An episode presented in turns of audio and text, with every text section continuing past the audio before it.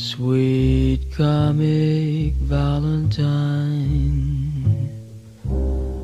you make me smile. Yo, yo, yo, yo, como é que é, meus livros? Encontro-me na minha sala. Já, hoje caguei no. no. no closet. Arrisquei. O som é mais amplo, mas também estou mais à vontade. Porque nem todos os dias me apetece ir para o closet, percebem? Eu tinha um amigo meu em. Tinha e tenho, aqueles que corrigem. Tinha e tenho, porque ele não morreu, que desesperado, três vezes na madeira.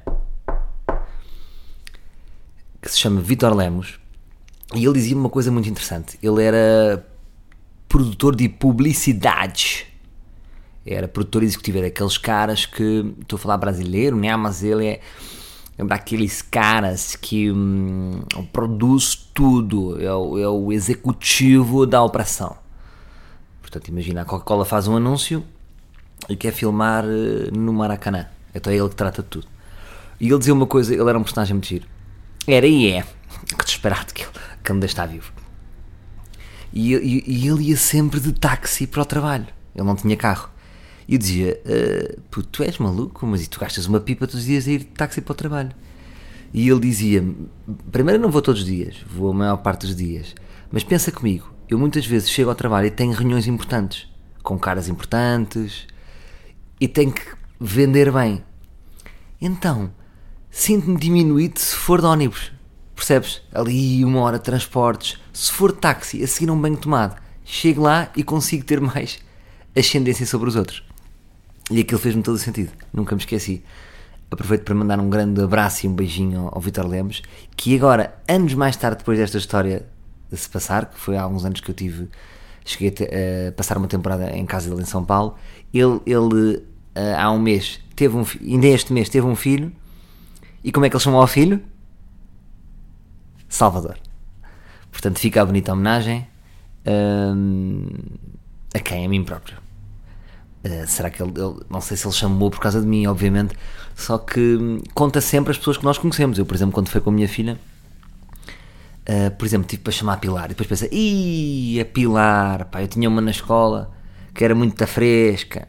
Então vamos, temos assim umas conotações e umas denotações uh, dos nomes que às vezes são estúpidas. Vocês não conseguiam chamar, por exemplo,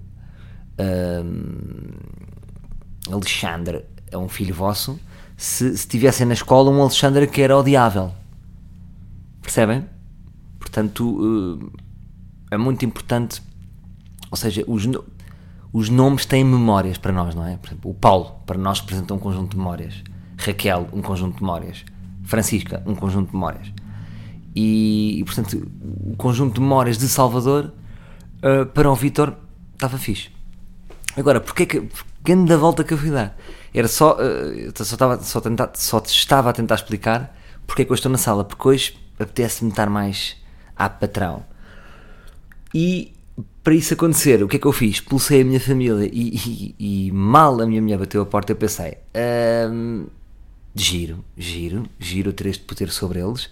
Portanto, expulsei a minha empregada, a minha filha, uh, a minha mulher. E, e pensei: até que ponto é que eu estaria com uma pessoa? Imagina que eu estava casado com uma artista, com uma. Com uma uma cantora, de repente, desculpa lá, não leves a mal, eu tenho que mesmo gravar aquela coisa, portanto ia-te que saísses. E eu, olha, minha menina, vou-te dizer uma coisa. Queres gravar? Compras uma casinha ao lado. Está bem? Compras uma casinha ao lado e vais gravar.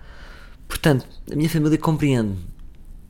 Uh, agora, não imaginem que isto rola assim tão fácil, porque eu sou obrigado a expulsar.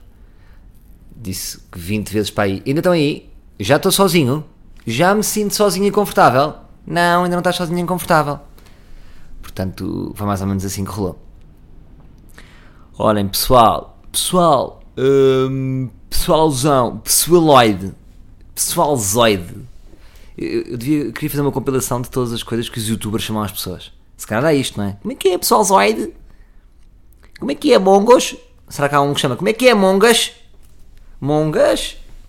Está tudo bem? Por acaso, mongas não é uma alcunha fixe. E ah, como é que é? Olha, é o mongas, é o palito. Não é fixe. O que é que eu vos quero contar? Deixem-me só, permitam-me só baixar aqui um bocadinho os níveis de som, uh, porque juro que estou, uh, julgo que estou batendo na barra uh, a nível sonoro.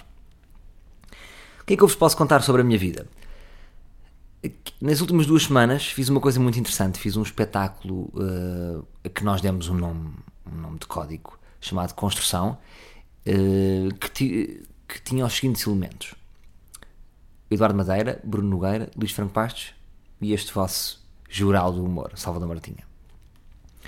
E vou-vos dizer que já para aí há 3, 4 anos que não me divertia tanto a fazer stand-up. Porquê? Porque nós fizemos uma coisa raw, pura, crua. Um, vocês volta e meia, que é uma coisa que vos é totalmente indiferente, e eu percebo perfeitamente, que é, pá, estou aí a testar material, é pá, não me chateis que eu estou, dá-me é piadas já feitas, não me, não me estejas a convidar para coisas incompletas, não é? Porque isto não existe nas outras profissões. Imaginem um cirurgião. Pá, malta, estou aí a experimentar aqui uma operação, ainda não, pá, não está bem definido, ainda não, não está nada oleado, venham ver. Epá, fui lá ver e fechado, é que a pessoa morreu. A pessoa que ele estava a operar morreu. Mas pronto, ele no fim veio, agradeceu, falou-se um bocado do conceito. Foi um bocado de meta-ciência, percebem? Meta-medicina. Giro.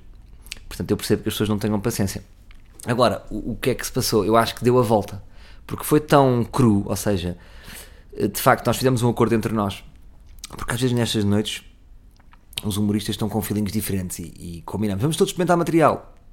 E depois gera-se ali uma competição em que ninguém quer uh, ficar subjugado uh, aos outros comediantes que foram à frente ou os que foram atrás.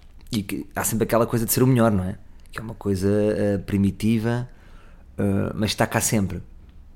Só que nós também já estamos há algum tempo nisto, estás a ver? E, e cagámos nessa cena toda. Portanto, assumimos mesmo uns com os outros: olha, malta, vamos aqui experimentar coisas que ninguém sabe se vão ter sucesso. Uh, pá, coisas de 10 minutos antes de nos lembrarmos e, e, e, de repente estamos a falar em palco.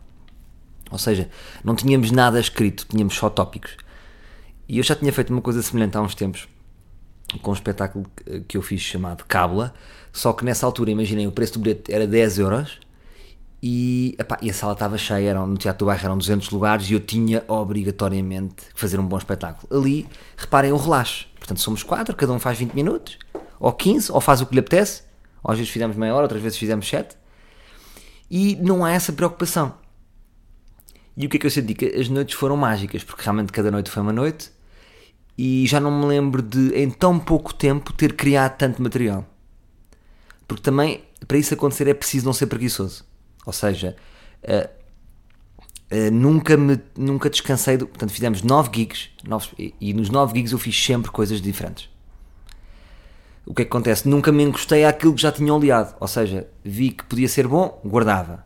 Noite a seguir, uh, fizemos muitas sessões duplas. São a seguir, experimentar coisas novas.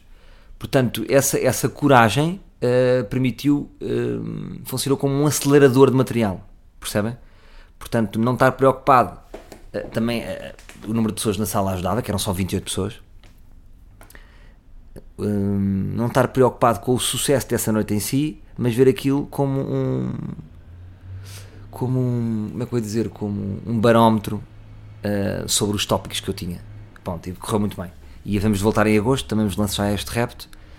Uh, aí em agosto, imagina, eu vou de férias até 15 de agosto devo estar aí a 20 e a 20 a gente, a gente volta-se a organizar e vamos fazer umas sessões no, no. Devemos estar até ao final do mês de agosto a fazer sessões.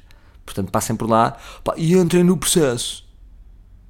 Estás a ver? Entrem no processo. Venham ser os nossos ratinhos de lab. Ya, yeah, és ratinho de lab. Ya, yeah, fui teu ratinho de lab. Ya, yeah, mano. Ya, yeah, fofo.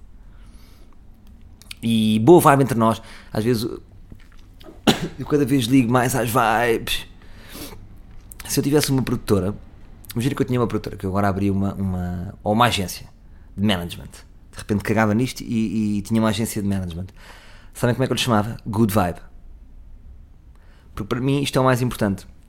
Eu acho que já falei isto aqui, eu perco muita noção das coisas que já disse, mas para mim o mais importante. Um, e vou rebater aqui uma coisa que eu vi no espetáculo chamado Nanette. Nanette, uh, que está na Netflix e rebater o que é que eu queria rebater. Uh, ah, porque ela diz uma coisa que eu concordo parcialmente que é nós estamos demasiado demasiado demasiado focados na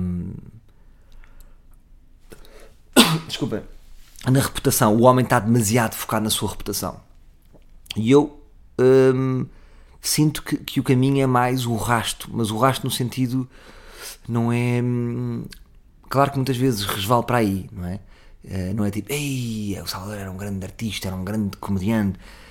Claro que há sempre esse, esse, esse abismo, mas, mas também era um rasto de, ei, como ele era bom, deixar boa onda no, no, nos, nos passos onde, onde passo. Pronto, e acho que aquela noite deixámos um rasto fixe entre todos. Tivemos ali uma boa onda e, e foi porreiro. Salto para este espetáculo que está no Netflix, que eu, eu fiz um post no Instagram. Vejam o meu novo post no Insta. E hum, por acaso nem costumo muito fazer. Uh, fico no, no, no, no, meu lugar escuro, no meu lugar escuro e não me pronuncio sobre stand-up porque eu não gosto muito de entrar nessas discussões de stand-up. Porque. Hum, como é que eu ia dizer? Uh, o humor é daquelas coisas que toda a gente opina, não é? Mas, por exemplo, sobre história de arte já nem todos opinamos, ou sobre medicina nem todos opinamos, não é? Porque concluímos que não somos profissionais, nem sabemos disso. O humor parece que é. Toda a gente pode opinar. E o que me acontece é quando entro em discussões de humor, estou sempre a ouvir coisas repetidas. A sensação que eu tenho 99% das vezes é que estou perante um déjà vu. As opiniões que as pessoas dão, sobre o Herman, sobre o humor estrangeiro, sobre o Ricky Gervais, sobre o humor negro, sobre o humor da observação, sobre os humoristas em Portugal. Uh, é muito raro alguém ter um, qualquer coisa nova, e perdão-me a arrogância, para me dizer. Portanto, não me interessa muito uh, falar sobre, sobre humor. Falo com amigos e, e, respondo às curiosidades dele, que é mais curiosidades, né? as pessoas gostam uh, muito de saber o universo caras do humor. Um, que não tem interesse rigorosamente. Se há lado desinteressante no humor, é o lado caras do humor. Pronto, mas realmente este espetáculo, uh, eu não sou muito de ver espetáculos de stand-up Netflix, porque hum, tenho aqui uma sensação que o stand-up de repente é uma praga. Uh, não sei se sou eu como vejo muitos stand-ups, de repente eu abro Netflix só me bombardeiam com stand-ups, mas muitos, muito, às vezes eu recebo uma bad vibe. Uh, eu abro um espetáculo stand-up e aquilo passa-me uma bad vibe. Não sei explicar porquê. Uh, especulo que, que, porque na realidade eu acho que existem muitos humoristas e muitos stand-up comedians que não têm boa vibe. Eu, eu dir-vos-ia que, por exemplo, no surf, é pá, no surf a malta tem boa vibe, não é? Tanto podemos rotular pelo lado negativo, não é? São os grandes dudes. Mas também há, também, também há rótulos positivos, não é? Eu parece-me que há muita gente que está no surf que tem boa vibe, não é? Pessoas que estão mais associadas à natureza têm boa vibe humoristas têm boa vibe, não acho que seja um viveiro de boa vibe. Portanto, eu, eu, eu estando também dentro, dentro desse meio, às vezes abro espetáculos de, de, de, de Netflix e, recebo, e recebo ali uma bad vibe. Não vos consigo explicar porquê, mas, mas eh, é isto que eu sinto. Portanto, muitas vezes não tenho visto assim muito stand-up. Mas estes espetáculos chamaram a atenção, fui ver e achei uma peça de arte. Achei uma peça de arte. E, começo já pelo fim do meu raciocínio, mas que hum, aquele tipo de comédia hum, eu, odeio aquela comédia humor porque o humor faz pensar também. Isto não é bem para rir, é para pensar. Não, isso para mim, para mim, como dizem na Casa dos Segredos, é zero. Isso para mim não é nada. Agora, acho é que eh, a comédia, vamos esquecer, a comédia é, é muito, muito vago, vamos, vamos especificar. O stand-up é das áreas que mais evoluiu nos últimos tempos. Porque, ou seja, não se faz stand-up desde o ano 4, não é? Do mundo, desde o ano 1000 não se faz stand-up. O stand-up, como é conhecido como stand-up, é recente, não é? É que começou o quê? Na década de 70, nos Estados Unidos, um bocadinho antes, por aí. Portanto, se vocês virem, é uma coisa que evolui muito. E o stand-up em que eu acredito e que eu gosto e para aquele que eu, que eu quero acreditar que estou a evoluir é um stand-up de verdade. Eu já não tolero mentira no stand-up. Pá, ontem fui ao. Eu estava com os. Eu, eu, eu, aquele stand-up tipo. Uh, eu estava no psicólogo. É mentira, tu não foste ao psicólogo.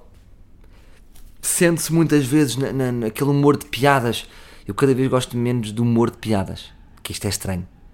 Não tem a ver com ser um espetáculo de rir ao princípio ao fim. Isso eu gosto Não gosto é, é cada vez. Gosto menos de piadas em si. Percebem? o que eu vos Não sei, não sei se estou a ser claro. Ou seja, eu acho que o humor vem depois da piada.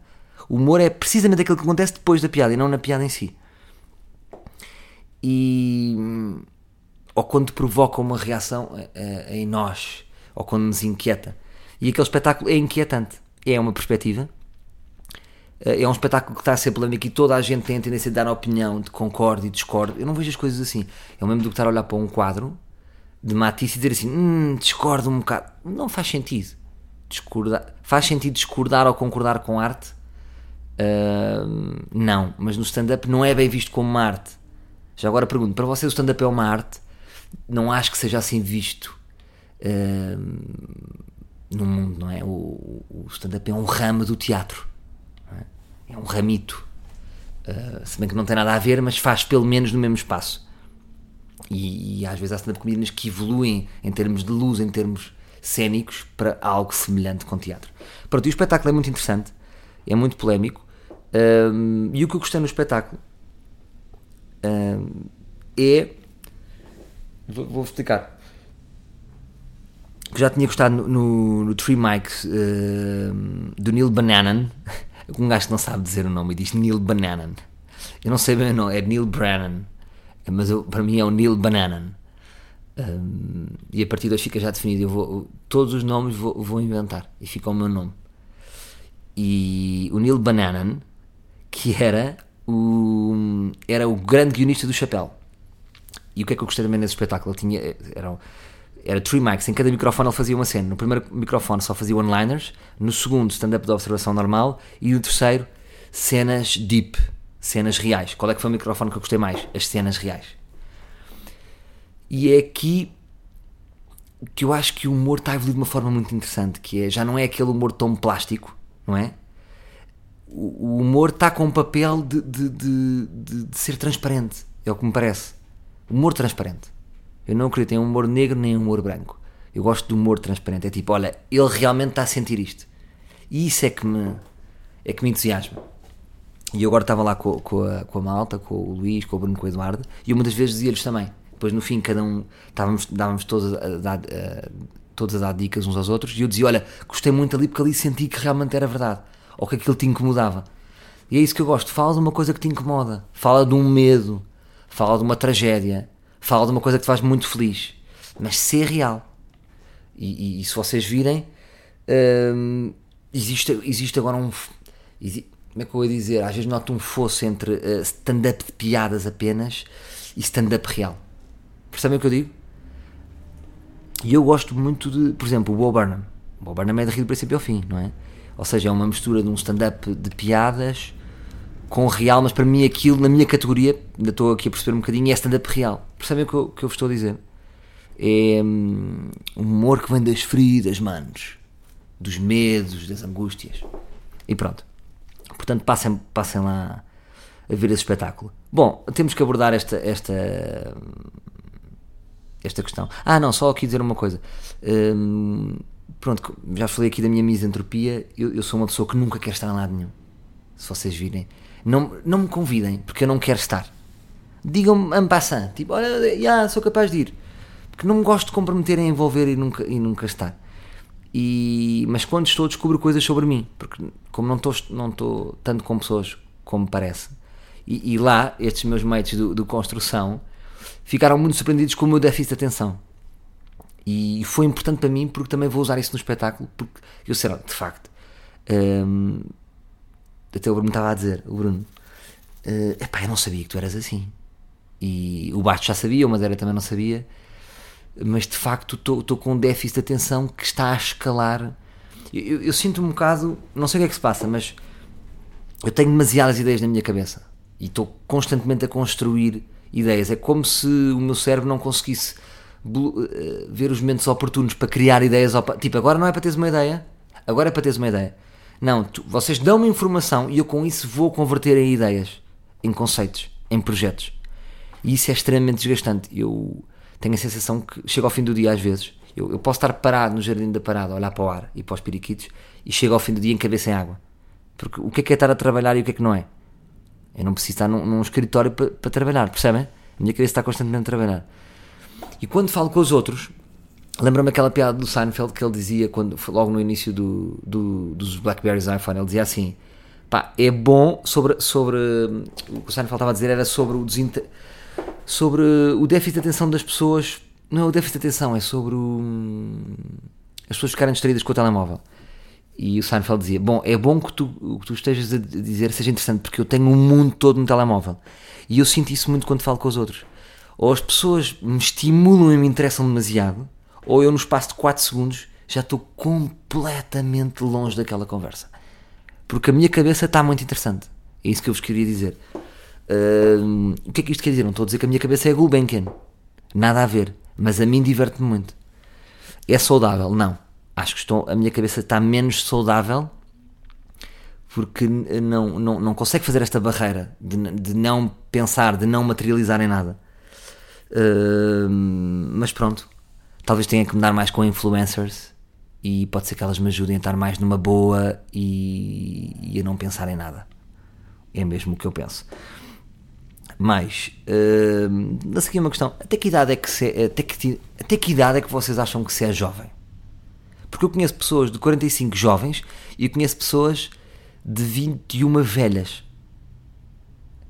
E queria perceber, porque eu muitas vezes estou a fazer as contas, uh, sou muito das idades, e estou sempre a ver onde é que eu quero estar com 40, onde é que eu quero estar com 50, mas queria perceber até que idade é que é jovem. Porque eu preciso definir aqui a minha vida para os próximos 20 anos.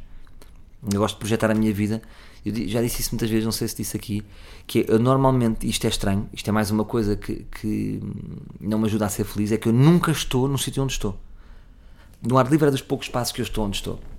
Mas na vida, e no, quando vocês veem-me num projeto, é quase como se, já, se o que estivesse lá é um holograma, tirando o stand-up, porque eu já não estou naquele projeto. Já é uma projeção de mim mesmo, porque eu já estou no próximo projeto. Eh, portanto, eu quero definir a minha vida todas para os próximos 20 anos, mas quero perceber até que idade é que se é velho. Percebem? Até que. Foda-se. Até que idade é que, até que idade é que se é novo? Até que idade é que eu sou jovem? Já não sou jovem? Uh, o que é ser jovem? Preciso que me digam desse lado também. Uh... Ah, uma coisa que me chateou outro dia. Epá, chateou-me outro dia uma coisa. Começaram a mandar mensagens a, a dizer: vem cá ter, tu vez cá ter, és tu que estás a organizar, de um festival chamado Ar Livre. Um festival de música chamado Ar Livre. Uh, não era bem um festival, eram umas noites de música eletro. E aquilo, pela primeira vez, chateou-me. Vou-vos dizer que me chateou. Porque eu, sou uma pessoa que, estou habituado a ser imitado. Vou-vos ser sincero. E vivo no silêncio em relação a isso, porque acho de certa forma lisonjeador. Eu acho lisonjeador. Uh, eu não sou daquele género de vejo uma piada igual à minha, eu não vou dizer nunca nada. Uh, não é o meu estilo. Acho que não me recordo de ter feito isso. Já me ligaram sabendo que tinham feito e depois falámos sobre isso, mas eu acho que nunca liguei a, a ninguém a dizer isso. Porque acho lisonjeador. A não ser que seja uma piada igual e, seja um amigo meu e eu estou a ver, epá, não faças essa que eu já fiz. Isso acho que já fiz. Agora com outras pessoas, não faço. Porque acho lisonjeador. Um, acho lisonjeador. E quem trabalha na criatividade e quanto mais anos vai ter de vida criativa, é natural que, que tenha maior número de conceitos e de ideias, portanto, quem vem, quem vem a seguir é capaz de fazer coisas repetidas, é natural. Mas aquilo chateou-me, pá, chateou-me porque pareceu-me que o lettering era parecido. Hum, e, e irritou-me. Mas depois, o que é que se passou? Era um primo meu que estava a organizar. E esta Portanto, tenho que lhe ligar. Ainda não lhe liguei porque pá, é um primo meu. Uh, mas chateou-me, percebem? Chateou-me porque. Pá, e não sei, pode ter sido completamente por acaso. Agora, o que eu lhe vou dizer é: olha, não sei se estás a par, mas, mas já 700 mil pessoas ouviram o meu podcast. Não sei se. Se coiso. E, e pronto, mas siga. Já estou a registrar a marca e aquilo não há de ser nada, mas pronto, às vezes. A, temos que proteger as nossas ideias, não é? Eh, eu, por exemplo, os meus espetáculos stand-up estão todos no IGAC, mas há coisas que eu, por exemplo, imagina, fiz, tinha aquele programa na rádio, Pensa Rápido, é pá, não protegi, não é? Ou programas de televisão que eu tinha especial e nada especial, também não protegi isso, mas, mas o ar livre apetece-me proteger, e é isso que eu queria partilhar convosco, senti essa necessidade, não sei porquê, porque gosto do nome, gosto do conceito e, vejo que é uma coisa que eu vou fazer, não estou a ver que seja passageiro, É um projeto que eu não estou a ver o seu fim ainda, ao contrário dos meus projetos. Não é? Imagina, eu sou menino para ir. Vou voltar a fazer. Já está nos planos, como vocês sabem. E vejo que ainda vai rolar umas temporadas. O, mas não, não me estou a ver a fazer o Menino para ir durante 10 anos, não é? O ar livre não sei. Não sei porque é, é- é- é- o, que é que eu estou a fazer aqui podia estar a fazer aqui há 10 anos. Há sempre conteúdo para este formato e eu próprio vou mudando. E pode ser giro assistir a essa mudança tendo isto tudo documentado para quando eu morrer. Vocês ouvirem isto tudo. Mas pronto, sobre isto ser imitado, é isso, estou na boa com isso. Às vezes só me irrita é quando eh, o que pode acontecer é muitas vezes eh, alguém pode fazer algo, algo parecido comigo e até pode fazê-lo melhor do que eu. E o que pode acontecer é que uma série de pessoas, a maior parte das pessoas, passem a associar aquilo como da outra pessoa. Mas uma vez mais, não me cabe a mim, e eu acho que a nenhum comediante, digo eu, eu falo para mim, eh, sinto-me uma vez mais elogiado, mas não me cabe a mim ir avisar ninguém. É o que foi. Se alguém nos imitou e está a ter sucesso, é porque provavelmente até fez melhor do que nós. Corrigiu, corrigiu aquilo que viu. Hum, pá, a dizer em coisas bem feitas. Percebem o que eu estou- a dizer? Hum, mas corrigiu, melhorou e está a fazer melhor. Portanto, é, se calhar é uma nova coisa. Agora, o que acontece é que quem acha que aquilo é novo são pessoas que vivem numa ignorância cronológica. É o que eu acho. Mas elas estão por elas. Por isso é que é como tudo, não é? Quanto mais cultos, quanto mais lidos, nó- nós mais sabemos onde é que vamos as coisas. Quanto menos cultos e menos lidos e menos informação temos, menos sabemos onde é que vemos as coisas. Mais cenas. Uh, mais cenas, mais cenas, mais cenas, mais cenas, mais cenas. Ah, pá, queria falar uh, convosco sobre este tema polémico que é o seguinte: que é. hum, e não considerem já machismo, porque eu acho que isto dá para os dois lados, portanto, mas queria perceber, mas acho que é muito mais do, do, do lado dos homens. Que é os homens gostam, gostam que as mulheres deles sejam arranjadas, não é? Algum tipo de homens, não todos. Gostam e puxam por isso, incentivam e dão raspanetes, pá.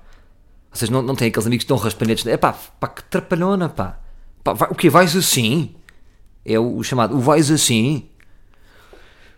Hum, e isso é um bocado até inquietante. E eu já falei com pessoas sobre isso. As mulheres próprias sentem-se o que é isto? Então, mas eu o quê? Sou uma boneca? Não é? Porque nós temos que perceber isto. As nossas namoradas ou os nossos namorados não são um prolongamento de nós mesmos.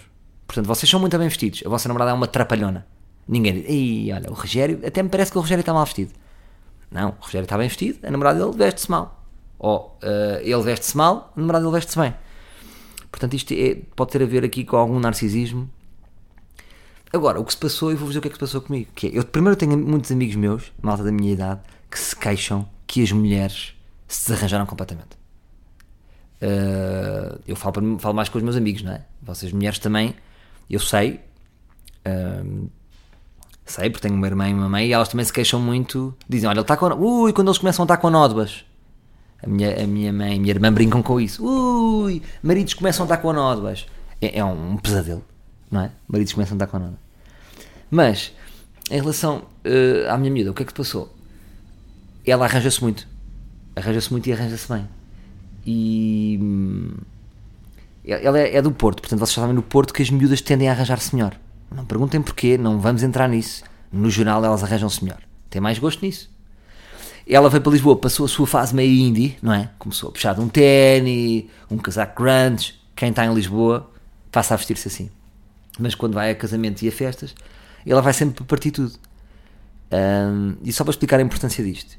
E, de repente, eu estou no casamento e estou a olhar, nós olhamos, não é? Nós olhamos para os vestidos, olhamos para toda a gente, toda a gente faz o mesmo. E a minha miúda era a mais gira do casamento de longe. Mas de longe. E que importância tem isso numa relação? Alguma. Não acham? É o que eu digo. Alguma porque de repente estou a, olhar a olhar para o casamento e parece que está toda a gente a olhar para mim. E eu, lá estou eu, não é? Lá estou eu com a minha fama. Que sou lixado. Ser famoso é lixado. O peso da fama. Não. Estavam todos a olhar para a minha miúda. E. Não sei, pa- parece que me apaixonei mais por ela, outra vez. Acreditam nisto? É infantil, é. Mas. nós andarmos arranjados pode ser que, que tenha uma importância para o outro. Foi o que eu pensei. Isto versa as conversas que eu tenho com os meus amigos. Hum, agora, para as mulheres é um bocado pesado, sabendo disto. Então o quê? Se ela não se arranjar, se a minha miúda se desarranjar completamente, vai interferir na relação. É pá, não sou, sou capaz de dizer isso. Se calhar sim. Se ela de repente, imagina, cagar em tudo.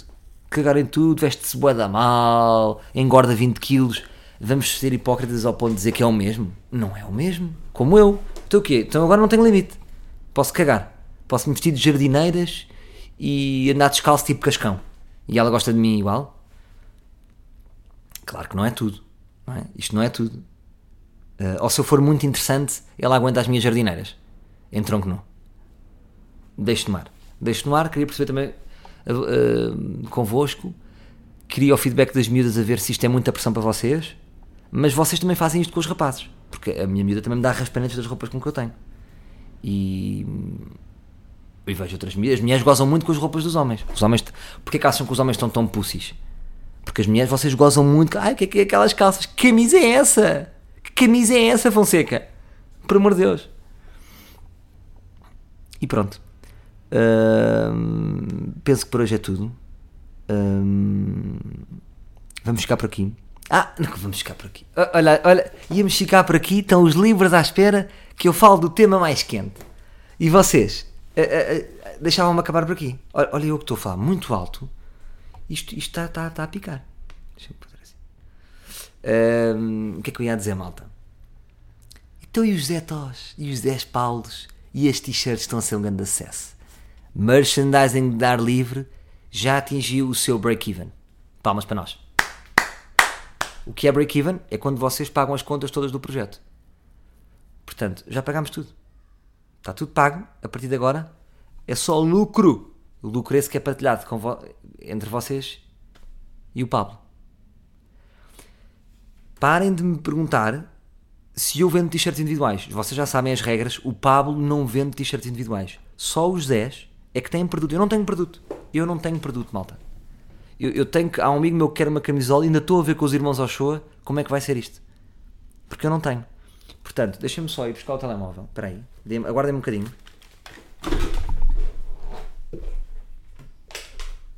Não desliguem, malta, não desliguem, pessoal. Só para ligar aqui o Insta e dizer-vos os jetós que já existem. Agora, muito importante, os jetós não estão todos fechados. Percebem? Não estão. Eu sei, olha, há um Zé, Zé Kim livre que trabalha na Azambuja, vende merch na linha da Azambuja e arredores, a partir de agosto em Londres. Sei que já está com pré-vendas em Londres. Mais, Zé Mário Livre Porto, vende merch livre no Porto, em Coimbra e em Lisboa. Pumba. Isto é tudo, basta escreverem Zé Mário underscore livre e vocês encontram. É sempre Zé Kim underscore livre. Zé Paulo. Ora, o Zé Paulo trabalha, vende merch livre em Lisboa e Margem Sul com facilidade de expedição para ver. Mais, e temos o Zé Tó, para terminar. Zé Tó vende merch em Lisboa e na Margem Sul. Agora, o que é que sucede? Em todos estes perfis de Instagram, eles têm o produto. Eles estão a responder mensagens. Às vezes falamos, falamos, eles dizem que estão fartos de receber mensagens. E a maior parte deles está a pedir para fora. Sei que já há uma, uma há merch do livre na, na Noruega, em Londres. Portanto, vocês só têm que mandar mensagens para eles. Outra pergunta que me fazem. Já há dealer em Aveiro? Uh, aqui, esta pergunta fica dúvida. Vocês querem ser dealers em Aveiro ou estão a perguntar se podem comprar? Estes cinco, neste momento, já estão a cobrir quase todo o país porque eles estão a expedir por CTT. Ou por CTT ou pelos métodos deles. Estão a ver?